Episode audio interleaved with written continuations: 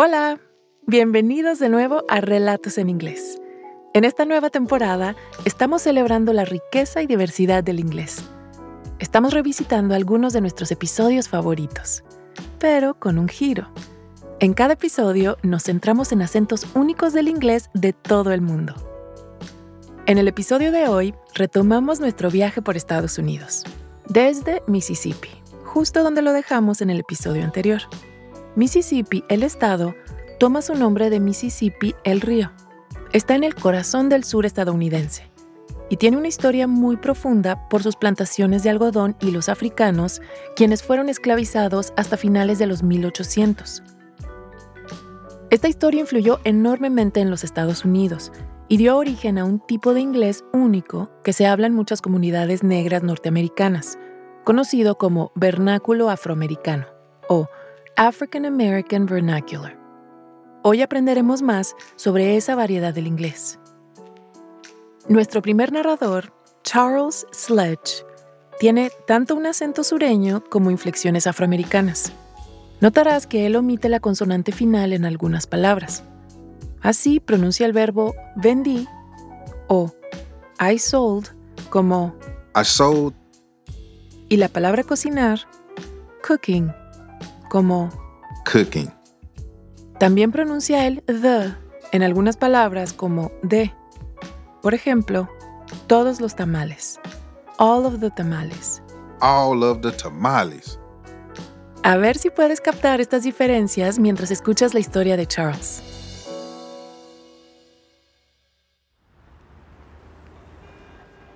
Un viernes por la noche en el 2012, el agente de policía Charles Sledge estacionó su coche en un concurrido cruce en la ciudad de Clarksdale, Mississippi.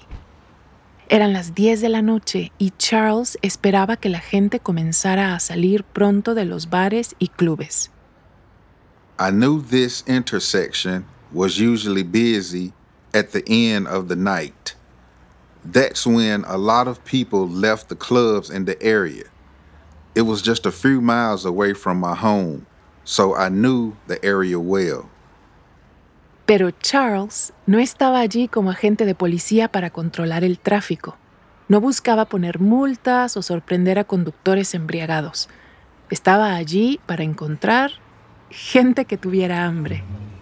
Clientes que al salir de los bares quisieran comer una comida muy rica del sur de los Estados Unidos. Tamales del Delta. I was really nervous about selling my tamales to strangers, but I sold all 500 on the first night. I sold the tamales for less than $1 each. After that first night, I wasn't nervous anymore. That's when my image changed. I wasn't just a police officer, I was the king of tamales. Welcome. Les damos la bienvenida a Relatos en Inglés, un podcast de Duolingo. Soy Diana Gameros. En cada episodio podrás practicar inglés a tu propio ritmo, escuchando historias reales y fascinantes contadas por las personas que las vivieron. Los protagonistas hablan en un inglés sencillo y fácil de entender para quienes están aprendiendo el idioma. En cada capítulo yo te acompañaré para asegurarme de que entiendas todo también ofrecemos transcripciones completas en podcast.duolingo.com. Charles ha vivido en Clarksdale durante la mayor parte de sus 43 años de vida. Cuando era niño, en la década de los 80, su abuelo le traía tamales picantes, o como los llama Charles, tamales del Delta, por el delta del Mississippi, donde se encuentra Clarksdale. My grandfather often went to clubs and casinos at night, and he usually brought Delta style tamales home. I really loved them. The Delta tamale is special and different from tamales anywhere else. Como mucha gente en Mississippi, incluidos los antepasados de Charles, los tamales Delta tienen sus raíces en México.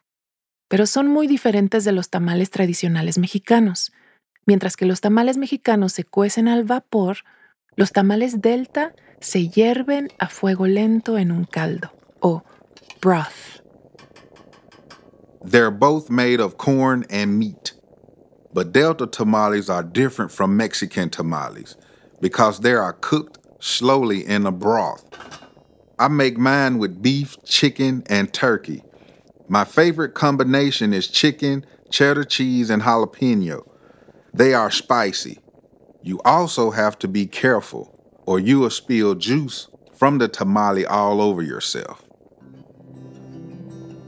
Los tamales siempre fueron comida que calmaba a Charles. Tanto comerlos como prepararlos lo ayudaban a relajarse. Y esto era importante porque su trabajo como agente de policía era realmente estresante. There is a lot of crime around here. It was stressful to see violent crimes every day, and I just didn't like the way it made me feel. Pero ese era su trabajo. Así que para desconectarse en su tiempo libre, preparaba tamales. En el 2009, se compró un aparato con el cual podía hacer grandes cantidades de tamales a la vez, docenas o dozens. By hand, I could make four dozen tamales in 15 minutes. But with the machine, I could do that in two minutes. I always liked to be busy when I wasn't at work. Cooking has always been one of my favorite forms of stress relief. Después de comprar la máquina de tamales, Charles comenzó a experimentar con las recetas. Quería hacer los tamales perfectos, pero sabía que para eso necesitaba ayuda. I often brought tamales to my grandmother. She was Mexican, and her tamales were amazing. She tasted them and told me what to change. For example, she told me how much salt or spice to add. I listened to her exact recommendations. I make tamales with very specific ingredients, and that's why they taste so good. Al principio, Charles hacía principalmente sus tamales para reuniones familiares y para sus compañeros en la comisaría de policía. Como en México, en el sur de los Estados Unidos es costumbre dar de comer a quienes te rodean. Mississippi is known for hospitality. People are friendly and generous.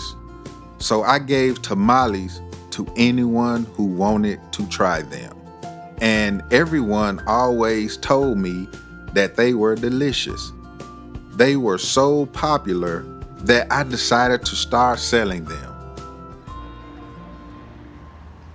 Así fue como terminó en una concurrida intersección en Clarksdale, a altas horas de la noche, un día del 2012. Tuvo tanto éxito que siguió regresando. Se convirtió en la mejor parte de su semana. Pero apenas un año después, consiguió un ascenso a detective de policía. After I became a detective, I didn't have time to sell tamales at night anymore because I was too busy with my job. But it was really fun to sell tamales, and I wanted to find another way to do it. So I started to sell them from my house. Charles comenzó a vender tamales en la cocina de su casa en Clarksdale. No ha dejado de cocinar ningún fin de semana desde el 2012. Every Friday night, I start cooking. My wife Belinda and I usually cook until the next day. We finish around 5 in the morning. The tamales cook slowly for about 8 hours. We only have time to make about 700 tamales, and then the customers start arriving to buy them. My beef tamale recipe is the most popular. It only takes about one hour to sell all of the tamales. Cuando Charles comenzó a vender sus tamales Delta en su casa, tuvo un éxito enorme. Ahora vienen a comprarlos de toda la zona. One time, the police came because there were so many cars in the street. there are lines of people outside on the road. They drive hundreds of miles to buy my tamales. A medida que el negocio de tamales de Charles comenzó a hacerse más y más popular, él empezó a preguntarse si podría dejar su trabajo de policía, que era muy estresante. I thought, what if I make tamales full time? For about a year, I thought a lot about retiring.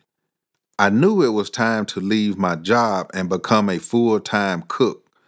So in February of last year, I bought a food truck. I wanted to sell tamales not only in Clarksdale, but all over Mississippi. Y diez meses después de comprar el camión de comida, Charles se retiró de la policía para hacer tamales a tiempo completo. I'm finally happy, and I'm not stressed anymore. Now I only cook food that I love and I'll finish working on my food truck soon. I wish I had retired from my police job and bought a food truck years ago. I feel great. Pero no todo el mundo quiere que Charles lleve sus tamales de viaje. La hija de Charles, de nueve años, Hannah Grace, ama los tamales tanto como a él.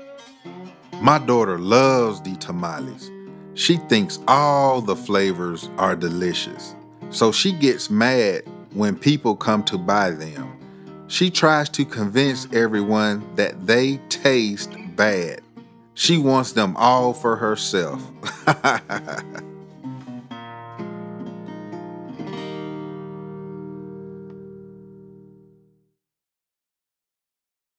Gracias, Charles. Esos tamales seguro estaban deliciosos. Me encantaría probar uno y ver cómo se comparan con los tamales de mi ciudad, Juárez. ¿Notaron en la última frase de la historia de Charles cómo pronunció una A larga y arrastrada en algunas palabras? Volvamos a oírlo. She wants them all for herself.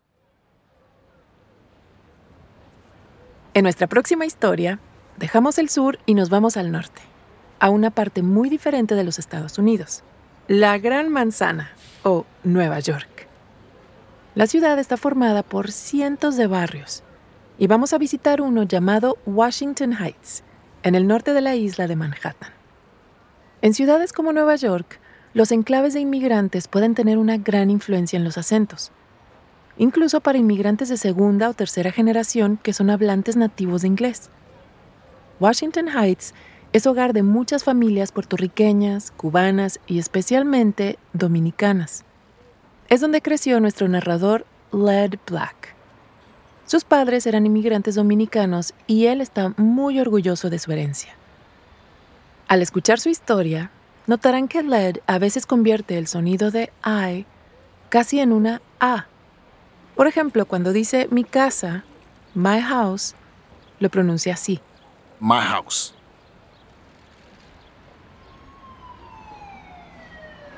I love the history of my neighborhood. When I was growing up in the 1980s, it was considered a dangerous area. But for the people who lived there, it was a vibrant community of immigrants. A lot of people grew up in small apartments where several generations of families lived. Washington Heights tiene una arquitectura histórica. Escaleras de concreto o stoops frente a los apartamentos, coloridos murales y grafitis, tienditas de abarrotes en las esquinas, carritos de helados y siempre mucho bullicio. Washington Heights is full of energy and life. When you walk down the street, you'll see groups of people playing dominoes or laughing and hanging out on stoops.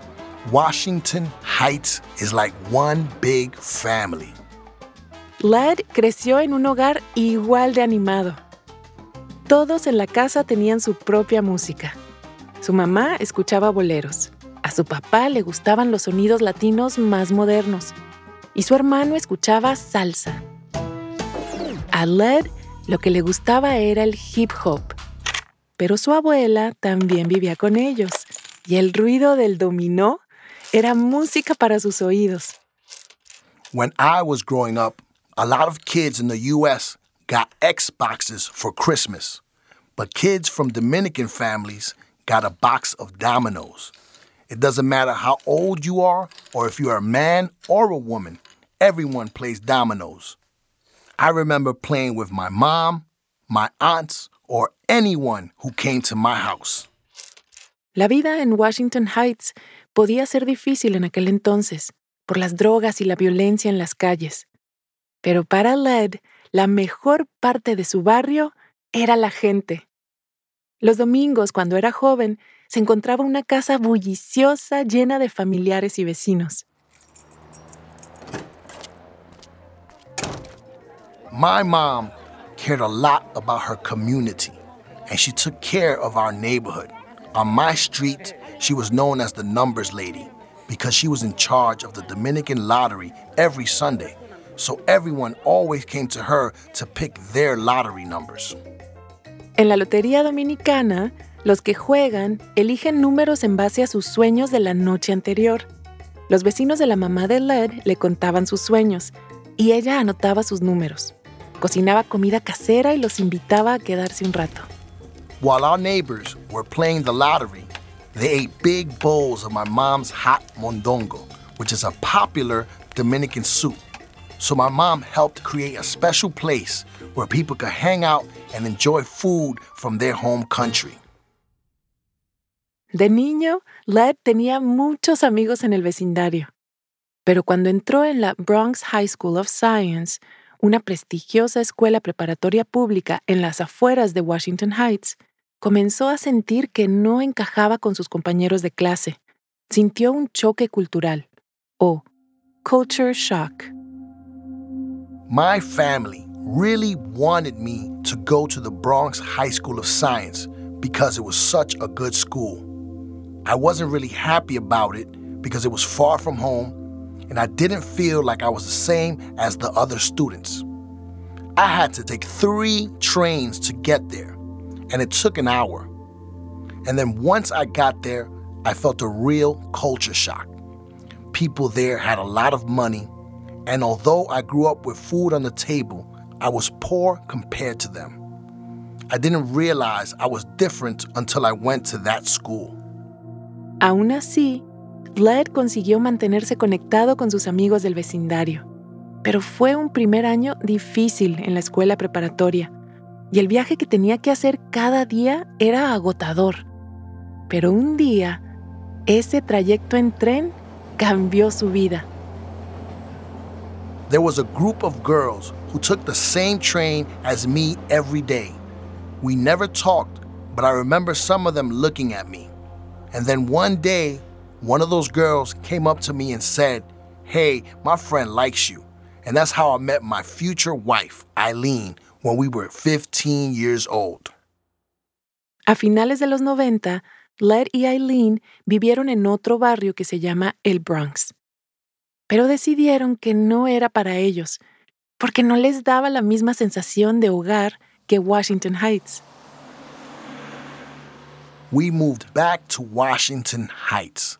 I knew that I always wanted to be back in the neighborhood where I grew up. En el transcurso de 19 años de matrimonio, Led y Eileen tuvieron tres hijas. Led probó con el mundo de los blogs, publicando sus textos en Internet. En 2008, Led tenía 34 años y era feliz. Pero llegaron las malas noticias. I was at work and I got a phone call from my wife. She was at the doctor's office and they told her that she had a very aggressive form of cancer. It was a very scary and difficult time for us, but my wife has always been very brave.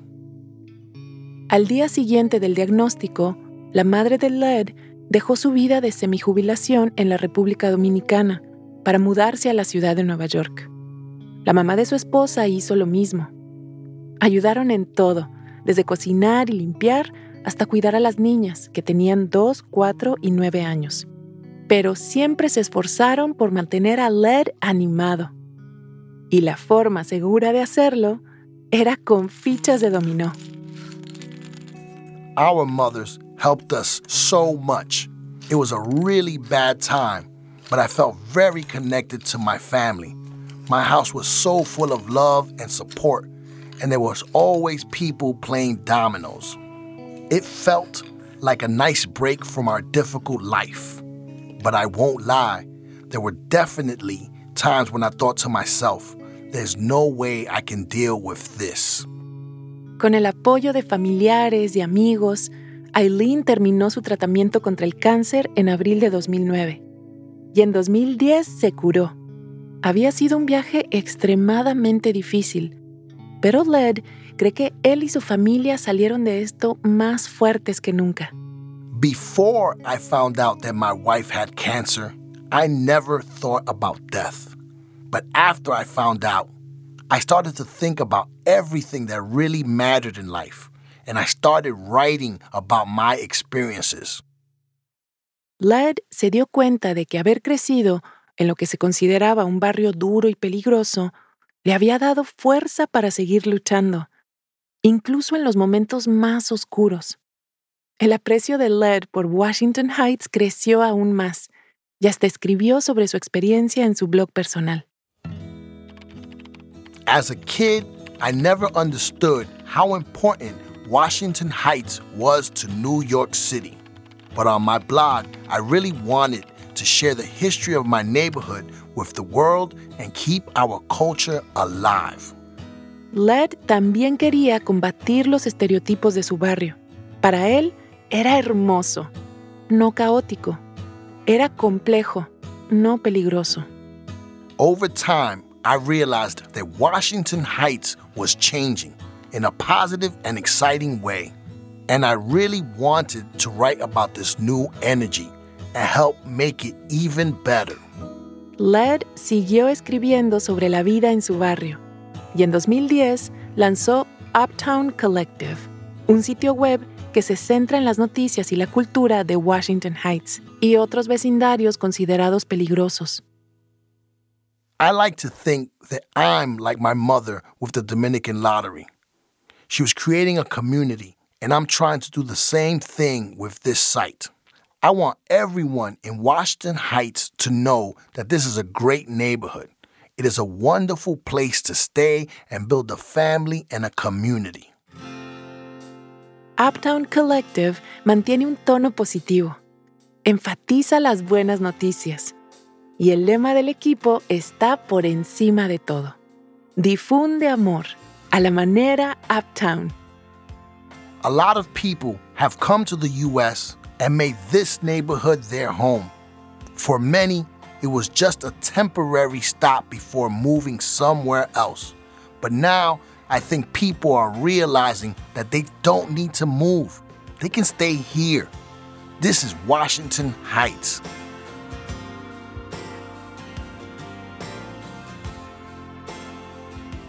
¿Notaste cómo Led pronuncia la O en algunas palabras como una A? Escuchemos un ejemplo. Una caja de dominos o box of dominoes. Box of dominoes. Esta última historia fue producida por Jackie Nokak, productora en Somerville, Massachusetts. Led Black es escritor en Washington Heights y fundador de Uptown Collective. Charles Sledge, nuestro primer protagonista, es dueño y operador de Fat Daddy's Food Truck en Clarksdale, Mississippi. Además de tamales del Delta, también sirve hamburguesas, tacos de birria y especiales del día. Si alguna vez estás en el área de Clarksdale, búscalo en Facebook en Fat Daddy's Food Truck. Fat con PH. Para probar cómo cocina. O como diría Charles, Cooking. La historia de Charles fue producida por Víctor Ibelles, productor en Missoula, Montana. Este episodio fue adaptado por Lorena Galliot, productora en Adonde Media. La próxima semana nos vamos a una tierra conocida como Down Under. Así es, Australia. Gracias por haber escuchado Relatos en Inglés. Nos encantaría saber qué te pareció este episodio. Puedes enviarnos un correo electrónico a podcast.duolingo.com. O también puedes enviarnos un mensaje de audio por WhatsApp al Más 1-703-953-9369. Relatos en Inglés es una producción de Duolingo y Adonde Miria. Puedes encontrar el audio y una transcripción de cada episodio en podcast.duolingo.com. También puedes seguirnos en Spotify o tu plataforma preferida. Yo soy Diana Gameros. Thank you for listening.